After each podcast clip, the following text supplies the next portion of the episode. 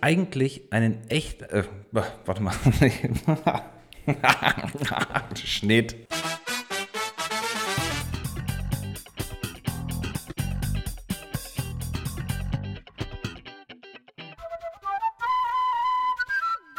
Okay. Ja, herzlich willkommen, Garcia.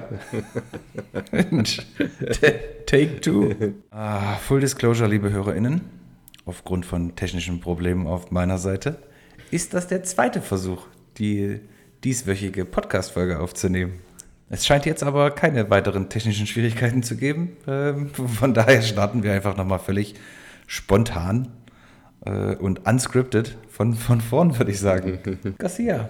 Wir hatten ja im Vorfeld schon gesprochen, nicht, dass sich die HörerInnen jetzt wundern. Natürlich habe ich mich vorab schon äh, informiert, ob es dir gut geht, wie es dir ergangen ist. All diese Nettigkeiten haben wir schon aus dem Weg geräumt.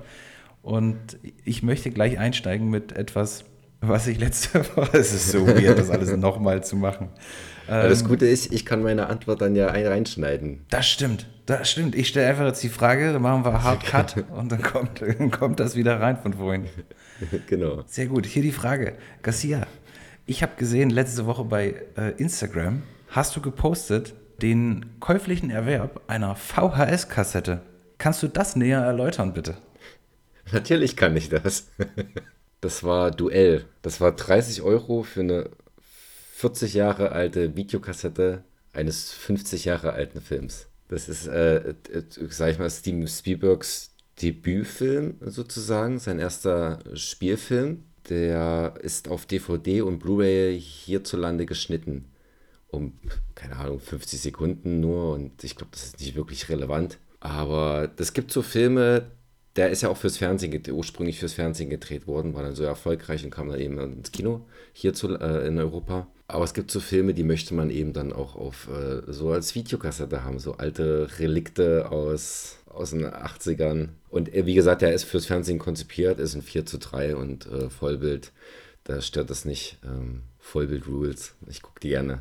Ist auch ein Sammlerobjekt natürlich, aber ähm, ich werde mir den auch angucken. Das ist so ein Film, den kannst du auch auf Videokassette gucken. Da brauchst du kein gestochen, scharfes HD 4K-Bild. Der kann es in seiner, in seiner etwas schmierigen, ausgeleierten Bildqualität, kannst du den auch noch vollends genießen. Solange ich den Videorekorder noch habe und auch, selbst wenn der kaputt gehen würde, ich würde trotzdem, glaube ich, weiterhin von bestimmten Filmen Videokassetten kaufen, weil es wie cool ist.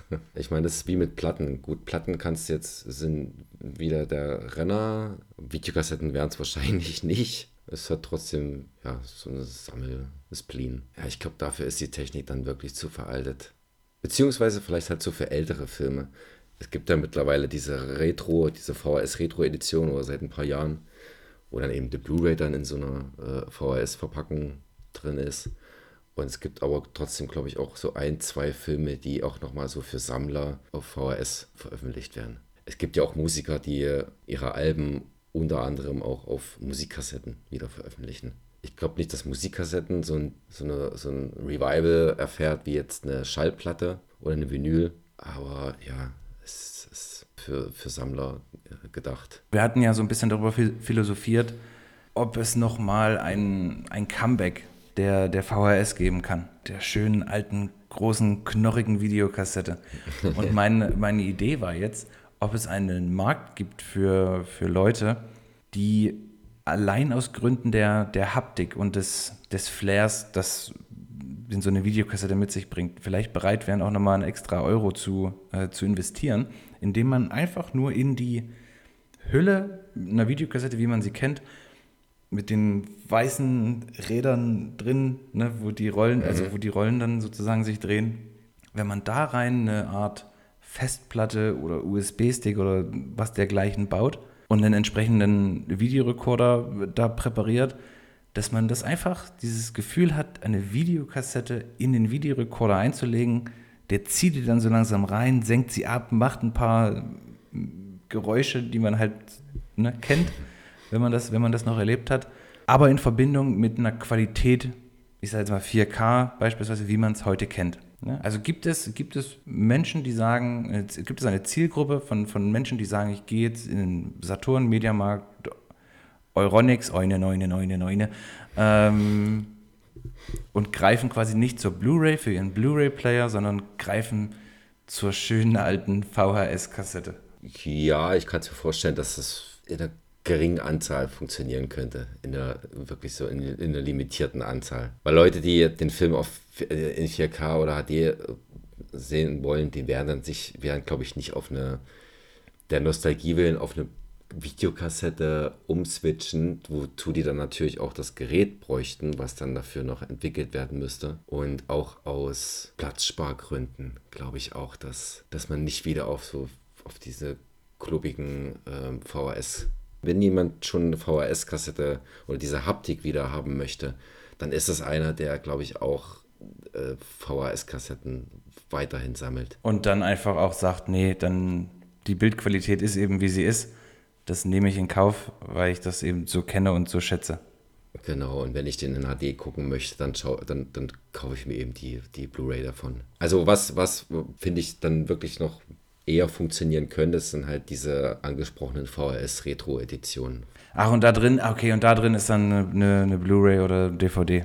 Genau. Den Platz kannst du natürlich dann auch nutzen für, um, um hier Poster oder Booklets oder irgendwelche anderen Gimmicks da reinzutun. Das ist so ein bisschen die, die Zwischenlösung. Das ist so die Zwischenlösung, genau. Ich Was hast du für so eine Zwischenlösung? Was löhnt man da? Robocop habe ich geschenkt bekommen zum Geburtstag. Und hier habe ich noch Running Man mit Arnie von Cape Light. Ich glaube, da habe ich zwischen 20 und 30 Euro bezahlt. Halt ungefähr das, die, die Preisdimension wie für ein Mediabook zum Beispiel. Mhm. Wobei bei Running Man, muss ich sagen, habe ich mich ein bisschen geärgert. Da hätte ich dann doch lieber das Mediabook gehabt, weil hier doch nur diese die Blu-ray drin ist und noch irgendwas anderes, aber eben hätte mich dann doch nur, also ein Booklet drin hätte ein bisschen mehr Mehrwert gehabt. Bei so einer Sache, wenn du dich für so ein Produkt äh, entscheidest, muss es ja irgendwie einen Mehrwert drumherum noch geben. Ja. Also es kann ja nicht sein, dass du nur aufgrund einer etwas überdimensionierten Verpackung einfach nur für eine Blu- Blu-ray zwischen 20 und 30 Euro bezahlst. Da Ja, ja. muss ja vielleicht irgendwie mal noch ein T-Shirt oder ein Poster oder eben ne, ein Booklet oder irgendeinen Mehrwert, den man als Fan zu schätzen weiß, Ja. mit, mit drin sein. Natürlich würden auch die Leute aufgrund der Haptik und der Form und der alten Zeiten willen so einen Film dann eben in dieser Retro-Edition kaufen, auch wenn nur die Scheibe drin ist. Denkst du? So Sammler werden, würden das schon machen. Einfach um dieses Ding dann halt im Schrank stehen zu haben. Aber es ist dann halt natürlich cooler von Seiten des Labels, wenn sie dann eben den Platz nutzen würden, um mehr Gimmicks reinzuhauen. Booklet, Poster, T-Shirt, Bieruntersetzer. Das kostet ja auch am Ende alles nicht viel. Also man freut sich ja dann schon, wenn da irgendwie ein Sticker drin ist oder so. Wenn das alles quasi nicht passiert, dann ist natürlich ein bisschen mau. Na, ich überlege nochmal, wie wir daraus vielleicht Kapital schlagen könnten. Ich äh, habe jetzt gerade eine Idee, dass man so eine Art Platzhalter produziert, die außen optisch quasi alles genauso darbieten, wie man es von einer VHS-Kassette kennt. Vielleicht auch so eine Edition wie, kennt man sie ja von früher, wenn man diese aus, wenn man die aus Plastik hatte, die man dann quasi, wo man noch ein Cover, irgendwie so ein Poster oder so, was man aus irgendeiner Zeitung hatte, quasi dann da reinlegen konnte, damit das außen auch dieses, dieses Branding hatte. Oder man hat quasi einfach dann immer draufgeschrieben, welche Filme man da drauf aufgenommen hat, ähm, damit man das dann im Regal schnell finden kann. Wenn man sowas sozusagen, keine Ahnung, produziert, vielleicht unter einem, dem Deckmantel von Fanart, also nimm zum Beispiel Robocop, wir finden jetzt einen, einen Künstler, der uns coole Fanart im, im Robocop-Design äh, erstellt und wir produzieren dann die, die Verpackung. Vielleicht kann uns da unser alter Kollege Lim, ne, äh, schaut dann Lim, ähm, noch ein paar Connections klar machen und dann produzieren wir einfach quasi für Fans slash Nerds diese Platzhalter, wo sie dann einfach ihre DVD oder ihre Blu-ray von der Rückseite reinschieben können und sich dann aber die VHS, das VHS-Design ins Regal stellen. Wenn ihr das hört, läuft das Patent bereits. ja, gefällt mir die Idee. Lass uns darüber mal äh, nachdenken und jetzt hier nicht zu viel preisgeben. Und ich würde jetzt ganz gerne mal einsteigen mit einem Thema, was uns zu Disney Plus führt. Und das ist auch so ein bisschen eine Frage, bist du ein Fan von Making-ofs? Ja. Und bist du schon über die Disney Plus-Reihe Assembled gestolpert? Nein, ich glaube nicht. Ich nämlich auch erst äh, heute und erst dachte ich, was ist das denn schon wieder für eine Serie? Was ist denn jetzt schon wieder Assembled? Habe ich hier irgendwas wieder grandios verpasst? Aber nein, Assembled ist quasi eine, eine Reihe von, von Marvel, in der es ausschließlich um Making-ofs geht und nicht, wie man sie irgendwie so kennt, was ich ja immer ultra ätzend finde. Also ich will kein Making-of sehen, wenn das dreieinhalb Minuten geht. Ich will da Hintergrund, ich will da das sehen, ich will das verstehen, ich will das spüren, ich will das einfach cool finden können für einen längeren Zeitraum. Und es gibt jetzt schon, ich glaube, sieben Ausgaben davon. Man muss das mal, man muss das einfach mal eingeben als Assembled bei Disney Plus, weil wenn man jetzt, ich habe es nicht als, als Serie gefunden, wo ich sagen kann, irgendwie Assembled Season 1 Episode, hm, hm, hm, sondern lässt sich halt so einzeln finden und geht immer eine Stunde. Und das gab es jetzt schon für, für WandaVision, für Hawkeye, für What If, ich glaube auch für Falcon and Winter Soldier und dann waren es noch, noch zwei, drei. Und da habe ich richtig Bock drauf. Deswegen ist das mal so als Einstieg hier ins, äh, ins Thema mein erster Tipp für euch im, im Streaming-Bereich. Disney Plus Assembled. Das sind, ähm, ich glaube, bis auf eine oder zwei tatsächlich ausschließlich ähm, die Serien. Ähm, als Film ist noch dabei Black Widow. Aber ich habe jetzt auch selber noch nicht reingesehen, weil ich es eben, wie gesagt, erst heute, äh, erst heute drüber gestolpert bin. Ja, nice. Hört sich gut an. Ja, ich dachte, es äh, ist ein sicherer Einstieg in die, in die Podcast-Folge. Damit kann ich sicherlich den einen oder anderen abholen, ohne zu viel zu versprechen. Gib uns doch mal einen Sneak Peek im Bereich Home Entertainment. Ich habe gehört, da, da gibt es heute zwei, drei Meldungen.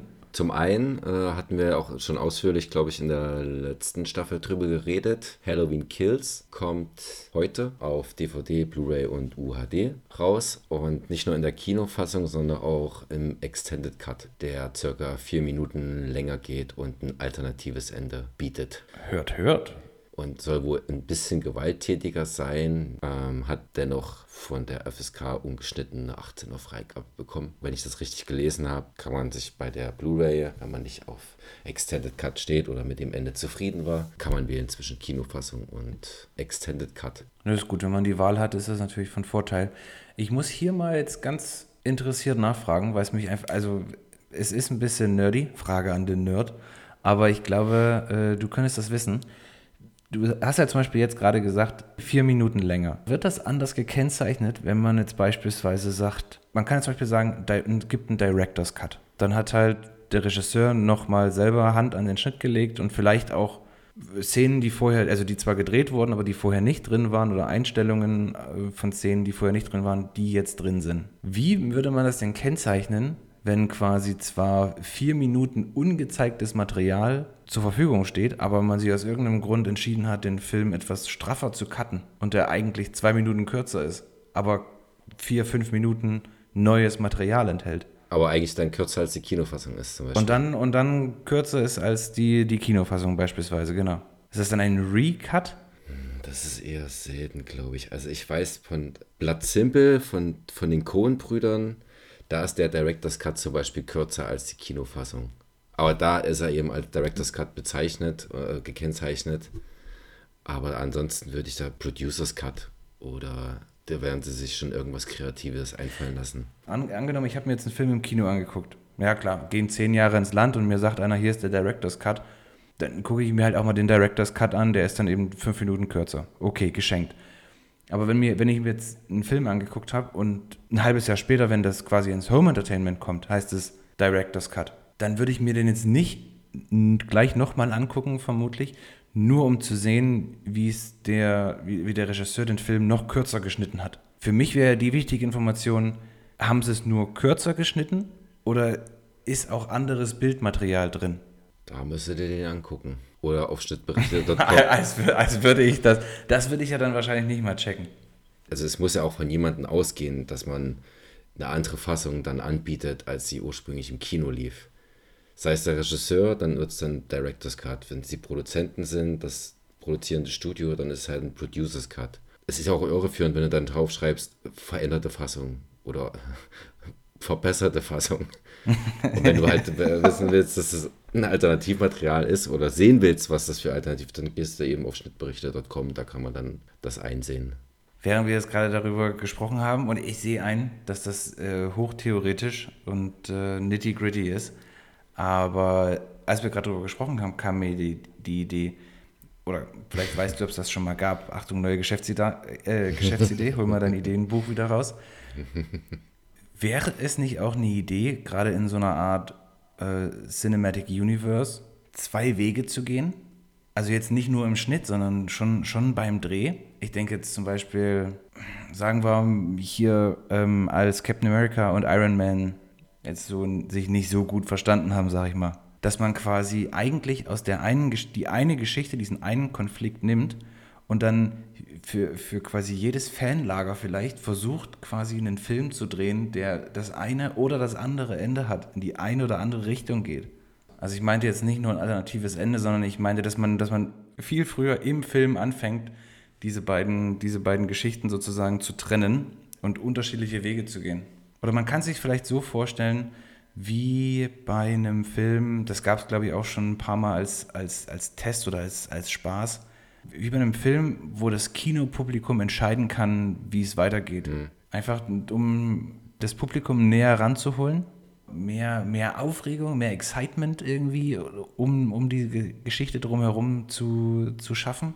Gibt es ja, also du hast ja schon, hast ja schon gesagt, äh, gab es ja auch schon mal so so ein paar Filme, die dann eben halt, um das Publikum mit einzubeziehen, so einen interaktiven Film draus gemacht haben, wo der an einer bestimmten Stelle das Publikum entscheiden kann, wie geht es jetzt weiter, geht es in die Richtung, geht es in die andere Richtung. Aber du musst ja auch bedenken, zum einen hat eben der Regisseur oder der Autor ja eine bestimmte Vision oder eine bestimmte Geschichte, die er erzählen will, mit einem bestimmten Verlauf und Schicksal der verschiedenen Charaktere.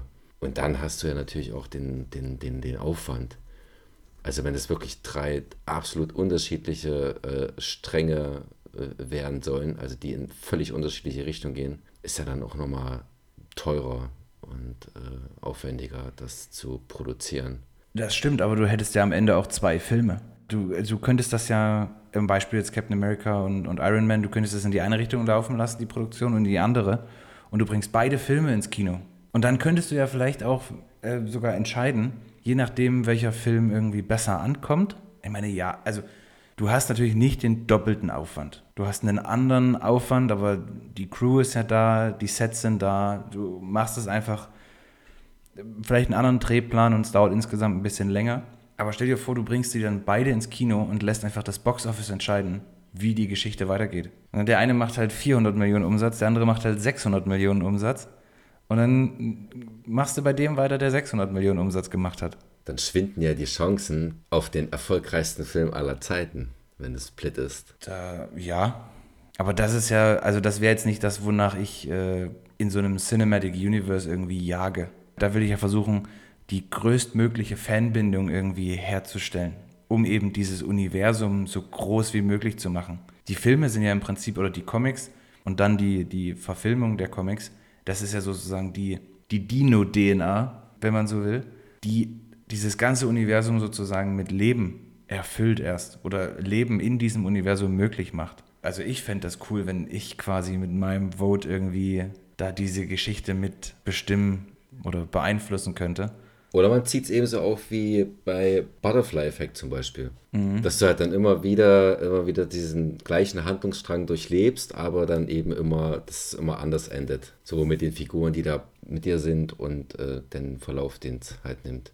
So könnte man es halt noch aufziehen. Oder dann eben halt interaktiv. Ja, gerade bei so einem Marvel-Film wird das eine aufwendige Sache. Ne? Marvel ist wahrscheinlich dafür, also für Interaktivität ist Marvel wahrscheinlich zu groß, aber bei, beispielsweise bei so einem ich sag mal, so ein Horrorfilm. Äh, ich glaube, das war auch das, das Beispiel, wo ich das, wo ich das herkenne, wo eben das Kinopublikum über so Buzzer entscheiden konnte, gehst du jetzt hoch, bleibst du auf der Etage oder gehst du in den Keller. Das ist ja was, was man, glaube ich, auch ganz gut ins Home Entertainment übertragen kann. Und dann hast du eben da deine Blu-ray eingelegt und die Fernbedienung in der Hand und dann hast du zehnmal oder acht, acht, neun, je nachdem, alle fünf Minuten meinetwegen, die Möglichkeit als Zuschauer irgendwas zu entscheiden. Na, und für die Produktion, ob der jetzt nur auf der Etage bleibt, in den Keller geht oder hoch, naja, klar, du sterben musst halt, du, am Ende sterben eher, aber die, diese drei Optionen musst du dann halt mal drehen, aber du bist an dem einen Set und das muss ja, ja nun vielleicht nicht der, das bildgewaltigste Epos werden, sondern eben mit dem Hintergedanken, dass das Publikum hier mitmacht und dass das irgendwie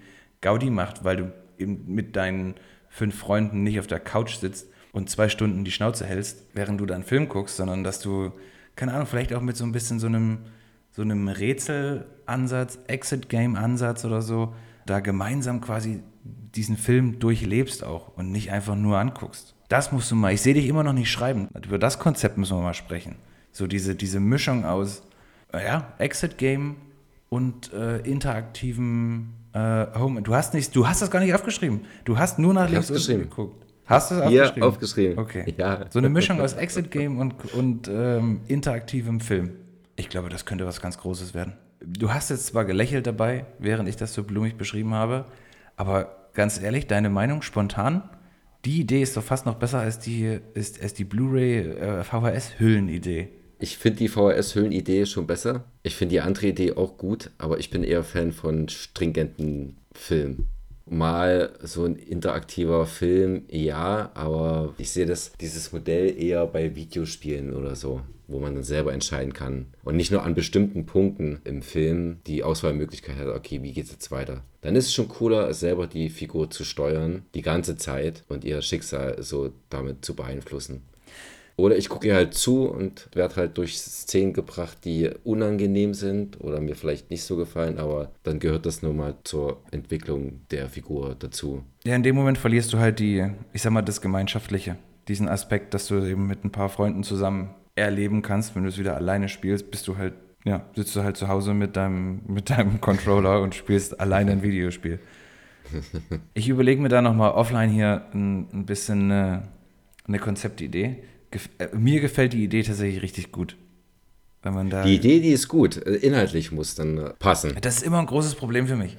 Erstmal kurz nach außen irgendwas hier projizieren, irgendeine Idee skizzieren, klar, cool. Aber dann, äh, wenn es dann schwierig wird, da, da muss man dranbleiben. Festbeißen. Mhm. Wie es schon Contra K gesagt hat. Contra K. Ja, ich kenne hier doch den ein oder anderen deutschen Rapper nämlich. Ne? So ist es nicht. Mhm. solange du noch frisch bist, würde ich jetzt kurz, bevor wir zu noch ein paar Tipps und den Kinoneustarts kommen, äh, zum Quiz kommen. Dir. Yeah. Hm? Bist du yeah. in der Verfassung? Hast, also hast du dich von der Klatsche letzte Woche erholt? ja, so halbwegs. Ich, ich, also ich erinnere gerne nochmal, es war ein 8, ein 8 zu 2. Mal gucken, wie du dich heute schlägst. Ich habe Hoffnungen, dass es auch diesmal wieder sehr eng wird. Aber du bist ja für Überraschungen immer gut. Auf dein, auf dein Signal äh, beginnen wir, Garcia. Kann losgehen. I am ready. Frage Nummer 1. In King Richard spielt Will Smith den Vater und Trainer von Serena und Venus Williams, zwei der erfolgreichsten Tennisspielerinnen unserer Zeit. Smith mimte in seiner Karriere selbst einmal einen der größten Sportler weltweit. Welchen? Ach so, ähm, Ali. Muhammad Ali. Muhammad Ali. Das ist völlig korrekt. Eine gute Einstiegsfrage gewesen. Frage Nummer zwei. Für Ali wurde Smith 2002 das erste Mal für den Oscar als bester Hauptdarsteller nominiert. Gewonnen hatte den, Gold, den Goldjungen bisher jedoch noch nie. Wem unterlag er 2002 in dieser Kategorie? A. Sean Penn. B. Denzel Washington. C. Russell Crowe. Oder D. Tom Wilkinson. Hm. Warte mal. Ich sag mal einfach, warte mal, Training Day kam, glaube ich, 2001. Und ich glaube, dafür hat Denzel Washington den Oscar bekommen. Wer war es noch? Äh, Sean Penn, Russell Crowe und Tom Wilkinson. Sean Penn, Sean Penn, Sean Penn. Bester Hauptdarsteller. Bester Hauptdarsteller. Mal, Russell Crowe. Beautiful Mind war, glaube ich, 2001 und hatte, warte mal, Training Day. Ich glaube, er hat auf jeden Fall einen Oscar für Training Day bekommen. Aber ich bin jetzt am Überlegen, ob es nicht nur als bester Nebendarsteller war oder tatsächlich als Hauptdarsteller. Und Russell Crowe den für A Beautiful Mind bekommen hat. Aber vielleicht ist auch Beautiful Mind ein Jahr zuvor. Sean Penn, was war denn der in der Zeit? Mystic River? Nee, ich bin Sam. Du glaubst mir nicht? Frag Sean Penn, ich bin Sam. Spiel niemals einen Vollbehinderten. äh, ich gehe mit, mein, mit meiner ersten Vermutung, Denzel Washington Training Day. Denzel Washington Training Day. Das ist völlig korrekt. Du hast das auch alles super erklärt. Du hast auch äh, das, äh, die Jahreszahlen richtig. Aber wenn du sagst, der Film kam 2001, es sei denn sehr, sehr früh in 2001, also sehr, sehr, sehr, sehr früh, dann gibt es den Oscar natürlich erst 2002. Ja, genau. Ich dachte, ich hab, deswegen habe ich gerade gedacht, nee, ist doch alles richtig. Äh, Training Day war 2001, da hat er einen Oscar. Aber wer war denn Nee, ich war- 2002? Das habe ich nicht verstanden, warum du da noch so lange rumgemacht hast. Nee, weil ich nicht wusste jetzt, ob, ob, äh, ob er als, als bester Nebendarsteller ausgezeichnet wurde oder als bester Hauptdarsteller. Und Russell Crowe, Beautiful Mind, kam, glaube ich, auch so die Drehe. Das ist korrekt. Äh, Also wa- das war auch Russell Crowe für A Beautiful Mind, Sean Penn für Ich bin Sam und Tom Wilkinson für In the Bedroom. Das waren also Ah ja, mit okay. Hm. Will Smith die fünf 2002 nominierten besten Hauptdarsteller. Ja, ich wusste, war mir unsicher zwischen Russell Crowe und Denzel Washington. 2 zu 0 für dich. Jetzt äh, wird es mal Zeit, dass ich hier auch einen Punkt mache. Frage Nummer 3. Training Day wurde inszeniert von Regisseur Antoine Fuqua. Korrigiere mich, falls ich das falsch ausgesprochen habe. Würde ich auch so. Äh, dieser arbeitete zuletzt mit Jake Gyllenhaal für The Guilty zusammen. Dies ist aber nicht die erste Zusammenarbeit der beiden. Welchen Film inszenierten sie bereits vorher gemeinsam? A. Southpaw, B. Everest, C. End of Watch oder D. Jarhead, Willkommen im Dreck. Jarhead war jetzt der erste Film, den ich, an den ich dachte, bevor du die Auswahlmöglichkeiten vorgelesen hast. End of Watch war, glaube ich, direkt von David Ayers, also der auch Training Day geschrieben hat. Oder war der auch von Anton? Und Jarhead war dann, dann glaube ich, von Sam Mendes. Oh, ist das peinlich jetzt. Ach, Shit, dich nicht. End of Watch. Bei diesen David Ayers-Dingern, da weiß ich manchmal nicht, ob er nur geschrieben oder auch Regie geführt hat. Aber ich glaube, ihn hat er gedreht. Ich sag Jarhead. Los, Jarhead. Jarhead, D. Falsch. ähm, es ist Southpaw. Southpaw, okay. Ja. Na gut. Schade. Gut, und damit äh, haben wir einen Punkt für die Fans von äh, Coronas. Ich muss aber sagen, dass ich diese, ähm, also die Filmografie von, äh, von Antoine Fuqua ziemlich gut finde. Ich fange mal jetzt äh, chronologisch rückwärts an. The Guilty, dann, ja, okay, Infinite mit, äh, mit Mark Wahlberg. Da hatte ich ja schon mal mein Coronas Urteil dazu abgelassen. Aber danach geht es weiter mit The Equalizer 2, Die glorreichen Sieben, dann äh, Southpaw, The Equalizer, Olympus Has Fallen, Gesetz der Straße, Brooklyn's Finest, Shooter, Mhm, stimmt. Lightning in a Bottle, das war ein Dokumentarfilm, King Arthur, Tränen der Sonne, was für ein geiler Film mit Bruce Willis, dann Training Day, Bait und äh, The Replacement Killers. klingt, klingt ich, ich hoffe, dass es eine Komödie ist. Nee, ich glaube, das ist sogar in so ein, ähm, ein Film mit Til Schweiger tatsächlich. Oh, wow, warte. Ich klick. Til Schweiger und Danny Trejo. Das ist richtig. Alter, was hast, woher weißt du denn sowas? Till Schweiger und Danny Tre Treo. Jürgen Prochnow spielt noch mit. Ah, Die Replacement Killer. War das keine Komödie? Ich glaube weniger. Habe ich nicht gesehen. Aber ja, es sind schon sind ein paar gute Dinger dabei, ne? Oder? Vertreter Finde ich auch. Filmografie. So, Frage Nummer 4. Im gleichen Jahr, 2015, also Southpaw, ne, äh, wirkte McAdams an der Seite von Mark Ruffalo. Achso, hier vielleicht ganz kurz. Southpaw, Amy, äh, Rachel McAdams spielt da mit. Deshalb jetzt die, die äh, McAdams-Frage. ähm, wirkte McAdams an der Seite von Mark Ruffalo, Michael Keaton und Stanley Tucci in, äh, und einigen anderen in welchem Film, in dem es um den Missbrauchsskandal in der römisch-katholischen Kirche ging? Ich weiß genau, welcher das ist. Gibt es Antwortmöglichkeiten? Leider nein. Oh. Scheiße. Mist, wie hieß der? Ich verwechsel den auch immer vom Titel her, obwohl die, glaube ich, total unterschiedlich sein könnten. Mit diesem einen von Adam McKay mit Christian Bale, wo es um die, äh, um diesen Immobilien-Zusammenbruch geht. The Big Short hieß der, glaube ich. Das ist korrekt. Gut, dann ist es, dann ist es schon mal nicht The Big Short. Ah, das fühlt gut. Das fühlt sich gut an.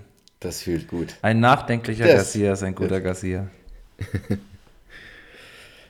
Wie hieß der? Mm mm mm, mm, mm, mm, das nachfolgende Programm verschiebt sich um wenige Minuten. es tut mir leid, Kassier, aber ich brauche eine Antwort. Nee. Big, long, little. Tall. Fünf.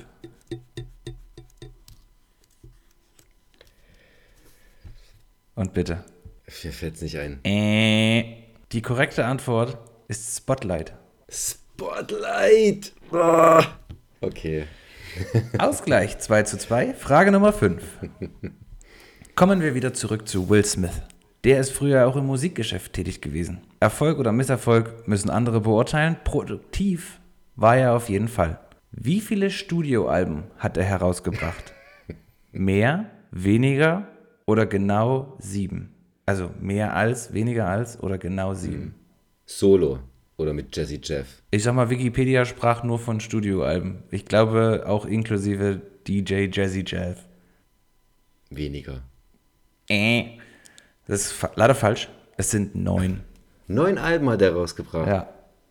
Fand ich auch sehr Boah, erstaunlich. Also nie irgendwie so richtig krass. äh, Also ich glaube nie Top Ten, wenn ich mich jetzt recht erinnere. Aber doch äh, auch mal mehrfach Platin, ein paar goldene, ein paar Platin-Schallplatten. Hat ja auch in vielen Filmen dann oder in Musikvideos irgendwie oder hat Musikvideos gedreht, wo er dann quasi ganz klar zu einem Film da was beigesteuert hat. Mir fällt mir jetzt auf, ein, auf Anhieb ein ähm, Men in Black und Wild Wild West. Ach, zur Halbzeit liegt Coronas vorne. Ist das deine kleine Schweißperle, die ich auf deiner Stirn sehe? Macht dich das nervös? Hm? Bist du nervös? Frage Nummer 6. In Wild Wild West tritt er gemeinsam mit Kevin Klein gegen Kenneth Brenner alias Dr. Loveless an. Brenner hat sich aber eigentlich einen, ey, was habe ich denn hier für eine Kackfrage zusammengeschrieben? Wieso macht das denn gar keinen Sinn? Ja. Okay. Frage Nummer 6. In Wild Wild West tritt er gemeinsam mit Kevin Klein gegen Kenneth Brenner alias Dr. Loveless an. Also den Schurken in dem Film. Brenner hat aber eigentlich einen echten Faible für Gesetzeshüter, spielte er doch zwischen 2008 und 2015 insgesamt zwölfmal welchen Kommissar? Was? Zwischen 2005 und 2000. Zwischen 2008 und 2015 insgesamt zwölfmal welchen Kommissar? Das ist eine Serie. Ähm, eine Reihe. Das sind immer Spielfilme. Boah, ich, ich, ich sehe da so Bilder vor mir. Aber es hat mich absolut nicht interessiert. Daher weiß ich auch den Namen nicht. Äh, Kommissar. kommt dir gar, kein, gar keine Reihe, gar kein Film mit ähm, Nee. dem Titel Kommissar hm, hm, hm, in den Sinn? Kommissar Schimanski. Das ist jetzt nicht, aber ich lasse es mal durchgehen. Wenn ich den Namen höre, dann, dann okay, dann, dann Ja, Nee, da stehst du auf dem. Schlauch, ne? da stehe ich auch mit Kommissar. Es handelt sich um Kommissar Wallander. Ah ja, okay. Du kennst du, oder? Also gehört hat man das auf jeden Fall schon mal. Ja, ja, genau. Ja. Kommissar Wallander. Oh, Mann. Ja, Das ist äh, taffe Fragen diese Woche. Weil er ist ja auch äh, theoretisch unter der Überschrift Arschloch Edition. Mhm. Gutes Quiz. Frage Nummer 7. 2014 war zwischendurch aber kurz Zeit für Jack Ryan Shadow Recruit. Dieser war bereits das, Film, äh, das fünfte Filmabenteuer der Romanfigur Jack Ryan, basierte diesmal jedoch nicht auf einem Buch welches Autors bzw. welcher Autorin. A. Simon Beckett, B. Catherine Slaughter, C. Tom Clancy oder D. Charlotte Link. Tom Clancy. C. Tom Clancy, soll ich einloggen? Ja. Das ist korrekt. Oh. Robbt er sich wieder ran. 4 zu 3 immer noch für Cochonas. Frage Nummer 8. Sein, und damit meine ich Tom Clancy, äh, erster Roman bildete auch die Grundlage für einen der spannendsten U-Boot-Filme überhaupt. Welchen? Hier gibt es übrigens die Chance auf, einen, auf 0,5 Punkte, falls du das nicht auf Anhieb weißt. Ich schwanke. Ach, Jagd auf Roten Oktober. Das ist völlig korrekt. Da ist der Ausgleich. Der 0,5 Punkte Tipp wäre noch gewesen, quasi mit Sean Connery, Sam Neill und Alec Baldwin. Frage Nummer 9. Oh, spannend. Äh, Ja. Sean Connery verstarb am 31. Oktober 2020 in Nassau. In seinen letzten Jahren wurde es sehr ruhig äh, um den beliebten Schauspieler. Welcher war sein letzter Film? War das nicht sogar dieser unsägliche League of Extraordinary Gentlemen? Das ist völlig korrekt. Die Liga, Ja! die Liga der außergewöhnlichen Gentlemen 2003, wenn ich mich recht erinnere. Und damit liegst du vor der letzten Frage in Führung. Liebe Coronas-Fans, sch- schnallt euch an. Wir, also ihr wisst ja, wir feiern ein Unentschieden wie ein Sieg, aber da müssen wir uns jetzt noch ein bisschen anstrengen. Frage Nummer 10. Eine seiner ikonischsten oder einer seiner ikonischsten Charakter äh, ist sicherlich James Bond gewesen. Wie oft stand er als selbiger für die Eon-Filmreihe vor der Kamera? A4, B5, C6 oder D7 Mal? Für die Eon-Filmreihe. Was ist denn die Eon-Filmreihe? Die Eon-Filmreihe ist hier die äh, von der Familie Broccoli, die quasi, ich sag mal, offiziell alle James Bond, also alle James Bond-Filme produzieren. Aber ähm, es gab eben auch ähm, James Bond-Filme, die nicht von denen produziert wurden, wo aber trotzdem der etatmäßige James Bond mitgespielt hat. Auch, ach so. Also Beispiel, völlig aus der Luft gegriffen, Timothy Dalton hat äh, viermal James Bond gespielt, aber nur zweimal äh, in der Aeon-Filmreihe. Also ist jetzt nur ein Beispiel, weiß ich nicht genau, aber das wurde extra so ausgewiesen und deswegen dachte ich, ist das knifflig genug für Garcia und für Frage Nummer 10. Du kannst ja mal laut nachdenken, welche Sean Connery James Bond-Filme du kennst. Tja, das, aber bei den Titeln verwechsel ich es immer mit Roger Moore. Also bringe ich alles durcheinander. Ähm, der erste war Sean Connery. Ja, ich glaube, das war der erste. Ähm, das war James Bond jagt Dr. No. Und dann kamen noch viele weitere. Ähm, Diamonds Are Forever. Sie ist, glaube ich, nur das Lied. Lizenz zum Töten. Glaube ich auch erst später. Sechser. Deine Antwort ist 6. Ja. Das ist korrekt. ja. Nein! Nein, verfluchte Mistkacke. Ah, Gassi, herzlichen Glückwunsch. Du hast äh, die Arschloch-Edition, vermeintliche Arschloch-Edition äh, unseres Quizzes für dich entschieden. 6 zu 5. Wie immer an dieser Stelle, wenn das passiert, reden wir nicht mehr drüber. Aber noch kurzer Service an unsere HörerInnen. Es geht um den 1983 erschienenen oder erschienenen Neuverfilmung Sag niemals nie, die nicht von äh, Eon Productions produziert wurde. Das heißt, wenn du bei Sean Connery durchzählst, findest du siebenmal James Bond, aber nur sechsmal war es Frau Brokkolis Familie, die das, äh, Ach so, okay. die das äh, fabriziert hat. Sag niemals nie, es stammt nicht aus, wurde nicht produziert von der Brokkoli-Familie. Nee, genau. Und da hat auch schon Connery wieder mitgemacht. Korrekt. Das ist jetzt ein bisschen, ist ein bisschen nitty-gritty. ne? Es Also es handelt sich dabei um die Neuverfilmung des 1965 erschienenen Bond-Films Feuerball. Da hat äh, Sean Connery aber auch schon mitgespielt. War ein bisschen, Interessant. er versucht ein bisschen da äh, hinten rum zu denken, aber du hast, äh, du bist nicht drauf reingefallen. Ja, wie gesagt, reden wir nicht mehr drüber. Kommen wir zu dem nächsten Programmpunkt. Und das, ja, finde ich, sollte jetzt, weil wir auch das Quiz so angefangen haben, King Richard sein. Ein Biopic, ein, ein Sportfilm, ähm, ist schon im November 2021 in den USA gestartet. Nicht so gut. Also nicht nur in den USA, hatte einen riesen äh, quasi weltweit, aber eben noch nicht so wirklich in, äh, in Deutschland bzw. Europa. Hat 50 Millionen Dollar gekostet, hat 34 Millionen Dollar weltweit eingespielt bisher. Ich denke nicht, dass sich da, dass Europa daran jetzt groß was ändern wird. Aber ist wohl ganz gut aufgenommen worden von den Kritikern.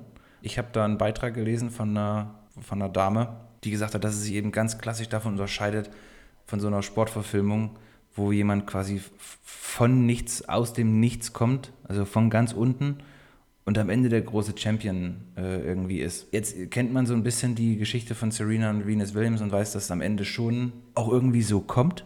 Ne?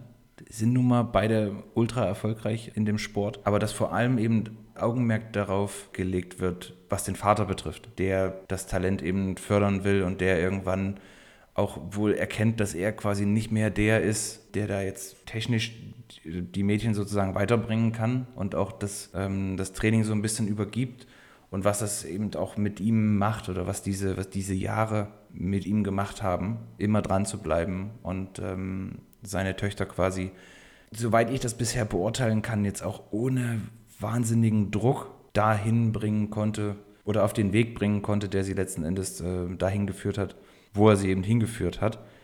Ich würde, ich, also ich würde mich wahnsinnig freuen, den, den im, im, im Kino zu sehen. Ähm, es bildet sich nur gerade ein wahnsinniger Backlog, sage ich mal, an, äh, an Projekten, die wir, die wir sehen müssen. Und ich befürchte, dass er eben auch aufgrund der Performance, die er international hatte, jetzt nicht wahnsinnig lange durchhalten wird. Das heißt, mhm. wer so Bock hat auf, auf einen deepen äh, Will Smith-Film, ähm, wer Bock hat auf so ein bisschen ja, Sport, äh, Sportfilm, der sollte da wahrscheinlich nicht zu lange bummeln, äh, wenn er den im Kino sehen möchte. Vielleicht ist er in Deutschland ein bisschen erfolgreicher. Bezweifle ich, aber also wenn er schon in den USA nicht so, wirklich so gut performt hat. Ja, und das wäre ja eigentlich prädestiniert dafür. Also A, kommen die aus Amerika und, und B, lieben Amerikaner ja diese, diese Geschichte. Auch wenn der Film jetzt da nicht das Hauptaugenmerk drauf legt, aber die mögen ja diese American Dream Geschichten, dass man eben mit viel Ehrgeiz und harter Arbeit äh, alles erreichen kann. Hätte ich auch nicht gedacht. Also ich war auch erstaunt, äh, als ich die Zahlen äh, gesehen habe. Also in den USA waren es, glaube ich, nur 20 Millionen und 14 äh, Millionen noch quasi worldwide der Anteil, den tatsächlich Amerika beigesteuert hat, ist ja unter 50 Prozent. Bleibt abzuwarten. Aber ich finde trotzdem, ähm, für diese Woche äh, ist es ein Highlight und ich freue mich wahrscheinlich dann, wenn ich ihn irgendwann äh, im Home Entertainment sehen kann. Muss aber auch zugeben, bin auch ein Will Smith-Fan. Da gehen die Meinungen ja auch oft auseinander, aber ich finde, der hat eine unfassbare Bandbreite. Also von einer Fresh Prince oder, oder Man in Black, so, so Klamauk, über Hancock und dann aber eben auch so Filme wie Das Streben nach Glück, Erschütternde Wahrheit, äh, um jetzt mal da zwei, ich sag mal, tiefgründigere rauszugreifen. Und dann aber auch wieder äh, Bad Boys. Ich weiß nicht, ich sehe den einfach gerne. Ich finde, es ist ein korrekter Typ. Ähm, auch bei Instagram finde ich den sehr lustig. Und von daher freue ich mich mal wieder auf, äh, mal wieder auf einen Will Smith-Film. Auf einen deepen Will Smith-Film. Auf einen deepen Will Smith-Film, ja. Ich gucke aber auch sonst alles weg, was der einfach macht. Gut, äh, du hast aber auch ein, äh, ein Kino-Highlight diese Woche, habe ich gehört. Ich habe äh, eins, ja, ist auch nur am Dienstag. Und zwar wieder im Rahmen der Best of Cinema-Reihe zeigt Studio Kanal den Arnie-Klassiker Total Recall. Die totale Erinnerung am Dienstag, den 1. März im Kino nochmal. Viel muss ich wahrscheinlich über den Film nicht sagen. Ich denke mal, die meisten kennen den. Gab ein Remake auch oder eine Neuverfilmung mit Colin Farrell. Sonst ist für mich nichts wirklich Interessantes dabei, außer King Richard. Was man vielleicht noch erwähnen könnte, ist Belfast von da haben wir wieder. eben im Quiz schon angesprochenen Kenneth Brenner. Ich finde, das ist ein sehr schwerer, ein sehr schwerer Name für einen Nicht-Iren. Kenneth Brenner. Ist, aber ist der, der ist auch aus Belfast. Ja, aber ich bin ja kein Ire, deswegen kann, fällt mir es schwer. Ach so, das, für äh, dich als Nicht-Iren ja. äh, ist das. Ach so, okay. Ist, okay. Das, äh, ist das schwierig zu sagen? Kenneth Brenner. Das Problem an der Stelle ist, dass ich äh, gar nicht so genau weiß, worum es geht.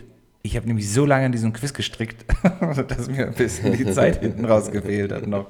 Aber ich hier tatsächlich auch nicht so richtig. Also der Trailer, da liefert, ich glaube, einfach so ein bisschen so ein Bild von seinen, von, von Belfast in den 60ern. Ich glaube, das hat auch irgendwas mit der IRA zu tun. Ja, hat nicht irgendwie jeder irische Film am Ende mit der IRA zu tun. Also ohne, ohne jetzt hier einem Iren zu nahe treten zu wollen. Genau, hier, Sommer, Sommer 69 in Belfast, der neunjährige Buddy. Äh, Jude Hill ist Sohn einer typischen Arbeiterfamilie in der nordirischen Hauptstadt. Er liebt Kinobesuche, Matchbox-Autos und seine Großeltern Granny, Judy Dench und Pop. Unaussprechlich. Außerdem schwärmt er für eine seiner Mitschülerinnen. Als jedoch die gesellschaftspolitischen Spannungen in Belfast eskalieren und daraufhin sogar in, in der friedlichen Nachbarschaft zu grausamen Gewalteruptionen kommt, endet die idyllische Kindheit von Buddy mit einem Schlag. Während seine Eltern Ma, auch schwer auszusprechen, und Pa, Alter, was?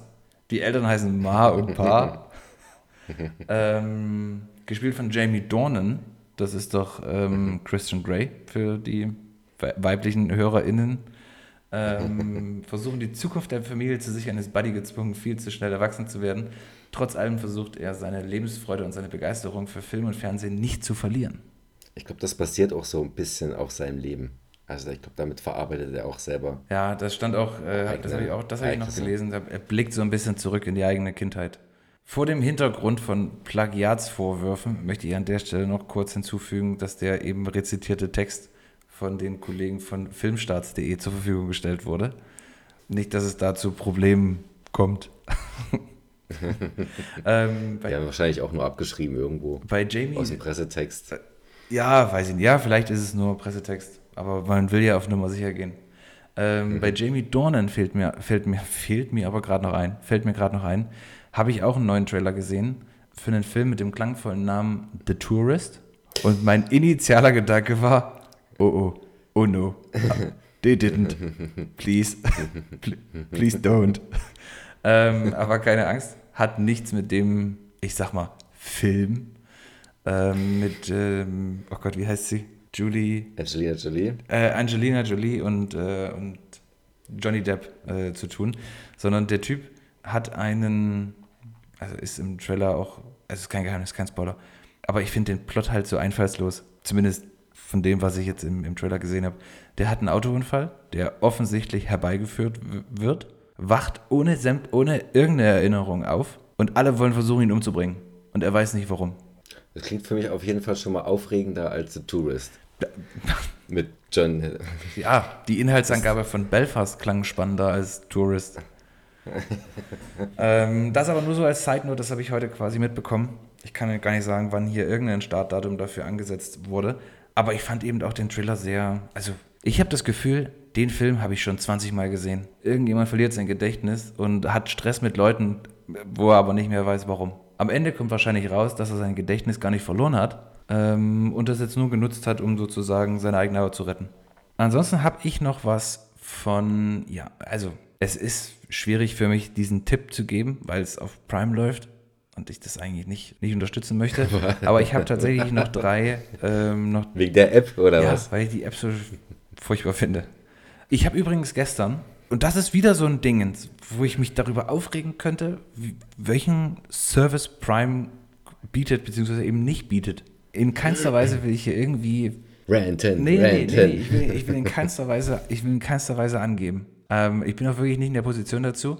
Ich habe mehrere Studien angefangen und nicht zu Ende studiert, aber ich habe Abitur. Und ich bin nicht in der Lage gewesen, von einem gekauften Titel ich habe mir aus irgendeinem Grund irgendwann mal The Greatest Showman bei Amazon gekauft. Und ich wollte den gestern gucken. Habe ich dann letzten Endes bei Disney Plus. Weil, Achtung, ich es auch mit Abitur nicht geschafft habe, in dieser Fernseh-App die Untertitel auszustellen. Das ging nicht. Okay. Und ich konnte auch, ich konnte zwar rein ins Menü und dann Untertitel oder Sprachen anwählen, aber jedes Mal, wenn ich dann zurück wollte, um zwischen Untertitel und Sprachmenü hin und her zu wechseln, bin ich jedes Mal wieder im Film gelandet, der dann natürlich weiterging. Ich wieder drücken musste, um wieder ins Menü zu kommen. Und ja. Die App meint es echt nicht gut mit dir, ne? Die App meint es einfach nicht gut mit Die. mir. Und am Ende kommt wahrscheinlich raus, dass es noch nicht mal, obwohl ich, ich verstehe auch nicht. Also wenn ich sage in so einer App Untertitel aus, will ich keine Untertitel. Also auch nicht bei, nicht bei Dialog, nicht beim Gesang, nicht übersetzt, gar nichts. Mach einfach aus. Ich will nur hören, was die sagen. Das muss doch gehen. Theoretisch ja. Oh, das habe ich dann äh, entnervt geguckt, wo kommt der noch? Ja, und habe dann quasi statt den gekauften Film bei Amazon, habe ich dann den einfach nur bei Disney Plus gestreamt. Über Handy hast du probiert oder was? Nee, über Samsung, also ja, über den Fernseher. Samsung. Ich probiere das nochmal, ich probiere das nochmal über einen über einen Browser und oder übers Handy und äh, ja. vielleicht ist das ja dann eine Option. Ja, sei es drum. Trotzdem habe ich bei Prime drei Sachen, die ich äh, sehr spannend finde, die ich alle gerne gucken möchte ähm, und deswegen auch hier an der Stelle schon mal darauf hinweisen möchte. Vielleicht hast du ja auch zu dem einen oder anderen eine Meinung. Das erste ist die äh, Serie, ich weiß jetzt nicht, sagen wir Remake, obwohl vorher waren es Filme, jetzt ist es eine Serie, Reacher.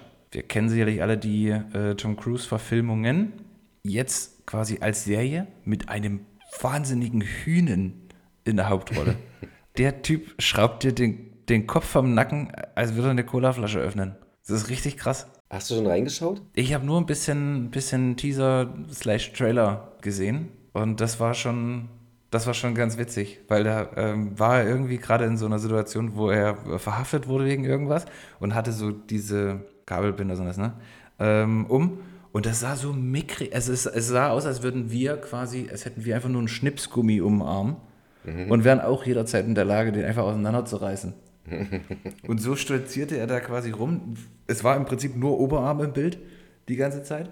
Und man hörte quasi so, wie er Anweisungen bekam, wie er sie jetzt bei dieser Verhaftung sozusagen irgendwie zu halten hat oder wurden Fragen gestellt zu seiner Person und der hat einfach nichts gesagt. Und dann wurde ihm quasi Gewalt angedroht von einer sehr äh, zierlichen Dame, die da eben in dieser Justizvollzugsanstalt oder Polizeigewahrsam gearbeitet hat. Und das war schon äh, wahrscheinlich, un, also entweder mit Absicht oder unbeabsichtigt komisch, weil der Typ eben aussieht wie der Hulk. Der hätte Hulk spielen können, ohne, ohne CGI. Den hätten sie einfach nur grün angemalt. Richtig krass. Aber mehr habe ich tatsächlich noch nicht gesehen, nur eben diese, diese Teaser-Szene. Die ich schon, also ich fand das sehr, ich fand das sehr witzig. Am Ende kommt vielleicht raus, dass sie ihn tatsächlich niederstreckt, wissen wir nicht. Aber mehr habe ich noch nicht gesehen. Ein Kollege, der hat erzählt, dass die doch sehr unterhaltsam ist. Also es ist re recht straight, nicht zu verkopft, nicht viel irgendwie zu kompliziert, wie es heute irgendwie und nicht krampfhaft, irgendwie, wie es halt bei vielen Serien heutzutage ist, dass irgendwie es komplex sein muss und äh, anspruchsvoll. Es ist irgendwie straighte Action-Serie, die Spaß macht. Mhm, cool. Das klingt gut. Fand ich auch. Klang ähm, erfrischend. Also äh, Empfehlung von Garcia und Coronas. Ich möchte auch gucken Queen Pins. Das ist mit äh, Kristen, ah, ich weiß immer nicht, Kristen, Kirsten, Kristen Bell, Kirsten Bell. Das ist, glaube ich. die Frau, Bell. die Frau von Dex, Dex Shepard ist das, ne? Ist sie mit dem zusammen? Ich glaube schon. Kristen, ich, also die Bell heißt, glaube ich, Kristen Bell, ja. Heißt die wie Kristen Stewart oder heißt die dann anders quasi? Das ist auch Kristen Stewart. Naja, die spielt jedenfalls mit. Ähm, die andere Hauptdarstellerin weiß ich jetzt nicht. Und Vince Vaughn spielt noch mit. Und es geht darum, dass die beiden Damen quasi ein, äh, ein, ein Fälschungsimperium mit Coupons aufbauen. Mhm. Wie man sie quasi im, im Supermarkt oder aus der Zeitung halt ausschneidet. Und ähm, damit ziehen die irgendwie den, den mega illegalen äh, Ring hoch und äh, kommen auch richtig, richtig massiv zu, zu Schotter und Autos und na, alles, was man sich so vorstellen kann. Und Vince Vaughn spielt sozusagen den Agenten, der, der denen das Handwerk legen soll. Und der hat noch so einen kleinen, dicken Sidekick. Absolut fantastisch. Ich habe richtig heftig lachen müssen äh, im Trailer. Und ich glaube, das ist so ein richtiger, so ein richtiger gute Laune-Film, den man nicht das verpassen sollte. Das ist ein Film, ja. Ah, super, super, danke. Queen Pins und dann ein äh, mehr actionlastiger Titel noch. The Prodigy. Oh, das ist wieder ein schweres Wort für mich. The, Pro, the, the Prodigy. Der Protégé. The Protégé. The Protégé. Uh, the Prodigy. Samuel Jackson, ne? Mit Samuel Jackson, Maggie Q, Designated Survivor. Daher kenne ich die auf jeden Fall. Und es erinnerte mich so ein ganz kleines bisschen. Also kennst du den Plot? Nee. Also diesen Auftragskiller irgendwie quasi. Samuel Jackson hat halt in der Vergangenheit mal irgendwie einen da umgewurzelt, wofür sich dann jemand rächen wollte oder an ihm gerecht hat. Und äh, Maggie Q spielt sozusagen die, in Anführungszeichen, Azubine von, von ihm und will das Ganze halt rächen. Dolle viel Action, dolle viel Knall, sieht, sieht geil aus. Also ich gucke den, ich will den gucken, hat mich aber massiv an, den, an John Wick erinnert. Samuel L. Jackson ist der Hund und Maggie Q ist John Wick. Alles, was folgt, ist äh, Zerstörung, Wut und Rache. Jo, gerne. Ja. Da bin ich auch an Bord. The Prodigy. Ja. Spreche ich das richtig aus? Ich hätte jetzt The Protégé gesagt. The Protégé. The, le Protégé. Le, le Protégé. Protégé. Ah oui, Le Protégé. Gemacht für, äh, für, gemacht für Rache. Der Vollständigkeit halber sei nochmal bei Disney Plus erwähnt, nachdem wir da eingangs über Assembled gesprochen hatten. Ab gestern, dem 23.02., gibt es da auch The Kingsman, also Kingsman The Beginning zu sehen. Das war das Prequel, ne? Das ist das äh, Prequel, genau. Mit Ralph, okay. Ralph Fiennes. Und bei Netflix steht aktuell ganz hoch im Kurs, das, das ist einmal die Miniserie Inventing Anna. Das äh, basiert, sagen wir mal, lose auf einer wahren Begebenheit. Anna Sorokin oder so hieß die, oder heißt die halt im echten Leben. Die ist mit 16 mit den Eltern nach Deutschland gekommen, hat dann in Nordrhein-Westfalen gelebt und ist dann 2017, glaube ich, äh, nach New York und hat dort halt, ähm, ich sag mal so, dieser Society und alles, was so mit Mode zu tun hat, unheimlich was vorgemacht mit dem, mit dem Grundsatz Fake it till you make it und hat da viele Leute um viel Geld äh, sozusagen gebracht, was sie letzten Endes auch ins Kino, äh, ins Kino, was sie letzten Endes auch ins Kino gebracht hat, ähm, ins Kittchen gebracht hat. Das Ganze stammt aus der Feder von äh, Shonda Rhimes, die ZuhörerInnen werden es wissen, ähm, die Schöpferin von Grey's Anatomy und ich glaube auch Private Practice und ich glaube auch Scandal. Weshalb ich das gucken wollen würde, ist eigentlich die Hauptdarstellerin,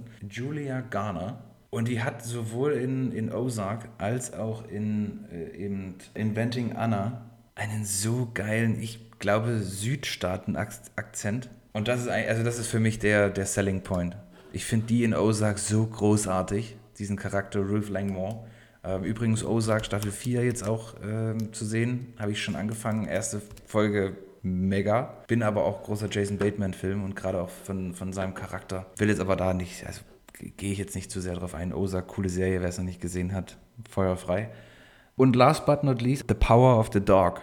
Ist ein Western. Wenn du dazu noch die ein oder andere Hintergrundinformation hast, wäre ich dir jetzt natürlich sehr verbunden, Garcia. Von Jane Campion, die auch das Piano gemacht hat. Und auch mit Kirsten Dunst und ihr Mann. Äh, Jesse Plemons, Plemons oder so heißt der. Top-Schauspieler, ich sehe den gern. Der lief auch letztes Jahr im Kino für ein, zwei Wochen, halt einfach damit Netflix berechtigt ist, äh, beim Oscar dabei sein zu können und hat funktioniert. Also ich glaube, so an ein paar Kategorien sind ist der Film nominiert. Sehr gut. Äh, das ist tatsächlich damit äh, meine ganze Liste gewesen für heute. Viel Inhalt heute. Also gerade beim zweiten Versuch dann. Viel Inhalt. Nicht immer ja. deep, aber erstmal ja. Inhalt platziert. Und gerade mit den Ideen am Anfang. Ich bin ja immer noch ganz hooked von meiner von meiner hier äh, interaktiven äh, mhm. DVD meets Exit Game Idee. Ruhm und Reichtum, sage ich noch. Ruhm und Reichtum. Oh, ansonsten bin ich jetzt schon wieder ganz schön kaputt. Das ist immer so, so intensiv hier. Also ich, ich fühle mich jetzt, ich fühle mich ausgelaugt jedes Mal. Es ist, ich, ich, ich, ich, ich blute mein ganzes Herz aus in diesen anderthalb Stunden. Mhm. Äh, mit dir und für dich und für unsere HörerInnen da draußen. Und äh, there's nothing left to give. Fällst dann immer wie ein nasser Sack dann auf die Couch neben Ina. Ich kann nicht mehr. ja, genau. Ich habe wieder alles gegeben. Hoffentlich gucken es die drei oder hören es die drei. ja. Wenn du nichts mehr hast, machen wir, machen wir zu für heute den Kiosk. Wir drehen das. Schild auf Closed. Ja, gehen wir nach hinten, rechnen ab, was Spotify uns für, für sieben Listener äh, überwiesen hat. Und dann gehen wir alle schön nach Hause. Ja. Nee, es hat mir wie immer großen, großen Spaß gemacht. Wie immer hoffe ich auch, dass ihr es, die es bis zum Ende, bis zu diesem Moment der Episode gebracht haben, euch unterhalten gefühlt habt, ähm, Spaß gehabt habt und ähm, uns weiterhin treu bleibt. Gerne bitten wir an der Stelle wie immer um Feedback. Wir machen es nur für euch. Ne, das stimmt nicht. Wir machen es für uns, aber wir würden uns über euer Feedback freuen, damit wir es uns noch schöner machen können. Ja, ich würde sagen, habt ein schönes Wochenende. Geht ins Kino, wenn ihr könnt. Passt auf euch auf und äh, wir hören uns einfach nächste Woche wieder. Genau. Corona ist out. Garcia auch. Ja, Garcia ist. Äh, are you ready for famous last words? Garcia sagt Tschüss. tschüss.